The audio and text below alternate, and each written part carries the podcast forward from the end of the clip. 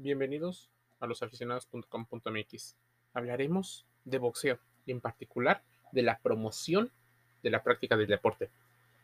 Te voy a dar una noticia y un dato y al mismo tiempo reflexionaremos acerca de cómo la promoción del deporte ha sido uno de los grandes problemas que ha ocurrido en muchas de las ciudades. La Ciudad de México y el gobierno de la capital de México preparan el récord en la clase de boxeo más grande del mundo. Autoridades del Instituto del Deporte de la Ciudad de México, con apoyo del Consejo Mundial de Boxeo, han decidido que muchos peleadores, sobre todo las campeonas mundiales, decidan ser las instructoras para esta clase masiva. Imagínate que esto es en la playa del Zócalo, podríamos estar hablando de 20 mil, 30 mil o hasta 40 mil personas practicando deporte. Todo esto suena muy bien, está increíble. Tal vez todos o muchos de los representativos de diferentes eh, instituciones de gobierno o privadas decidan acudir porque les gusta el boxeo. Y qué mejor que todo un evento dedicado a ellos.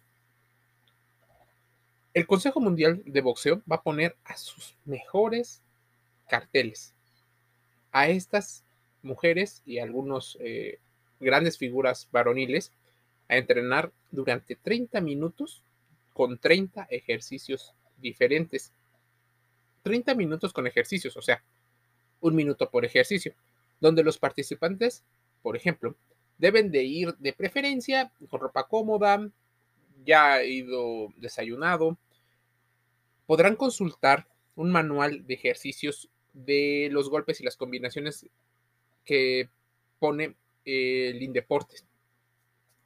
Si bien esta iniciativa es buena, es una situación en búsqueda de dos cosas. El clásico refrán de matar dos pájaros de un solo tiro. Una es el aniversario del Consejo Mundial de Boxeo.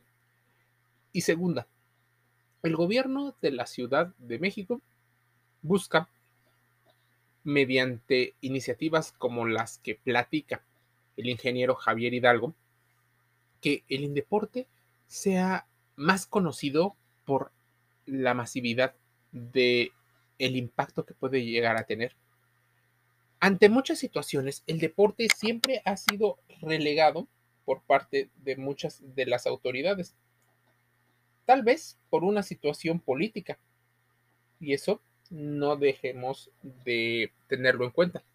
Por ejemplo, niños entre 8 y 14 años, así como jóvenes entre 15 y 17, participan en el posible récord Guinness de la clase más grande del mundo. Aunque suena una gran idea, para muchos deja un hueco en la forma en la que se difunde el deporte en la ciudad y en la mayoría de las ciudades de cientos de países a lo largo de muchísimos años. Y es que los gobiernos propician todas las facilidades para que estos eventos se puedan llevar a cabo. Policías, doctores, bomberos, ambulancias, se cierran calles, ponen médicos, pero solo un día. De ahí en fuera, existen algunos centros de, de instrucción deportiva, pero la cantidad de gente que acude a este tipo de lugares es poca en comparación con todas las personas que se declaran sedentarias, todas las personas que pudieran llegar a tener problemas de salud. Y no es tanto por el precio, porque el costo es bastante accesible. Lo que pasa es una situación. Los horarios se vuelven una situación complicada para que la clase trabajadora pueda acudir. Otra situación tiene que ver con que solo están en un centro lo cual reduce los costos operativos y administrativos de las instituciones mm, de gobierno.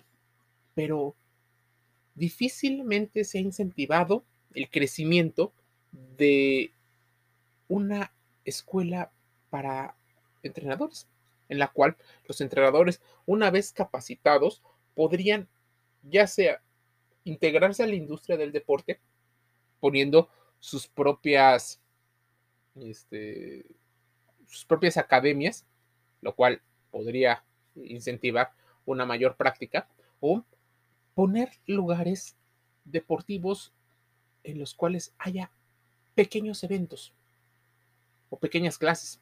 ¿Te imaginas una pequeña clase en un parque cercano? De hecho, a veces los parques podrían estar mucho más cercanos a lo que podría estar una, un gran complejo deportivo o polideportivo como los que los gobiernos normalmente incentivan. La promoción del deporte en los centros deportivos es escasa y con poca participación. Las clases, como te digo, no salen normalmente de los centros y, por ejemplo, es una situación que al haber poco presupuesto, se mantiene como una situación en la cual hay pocos individuos. Es más, muchos de los que van es por un hábito que fueron enseñados por sus padres, que probablemente también practican deporte. Esto es una mayoría y es una generalización. Otra cosa que sucede fuera del control son los pagos, pero también existe una situación muy probable. El deporte no genera el suficiente músculo em, político para que pueda mover a las masas de votantes. Si se acaba el deporte, un día no hay deporte, para muchos no hay problema.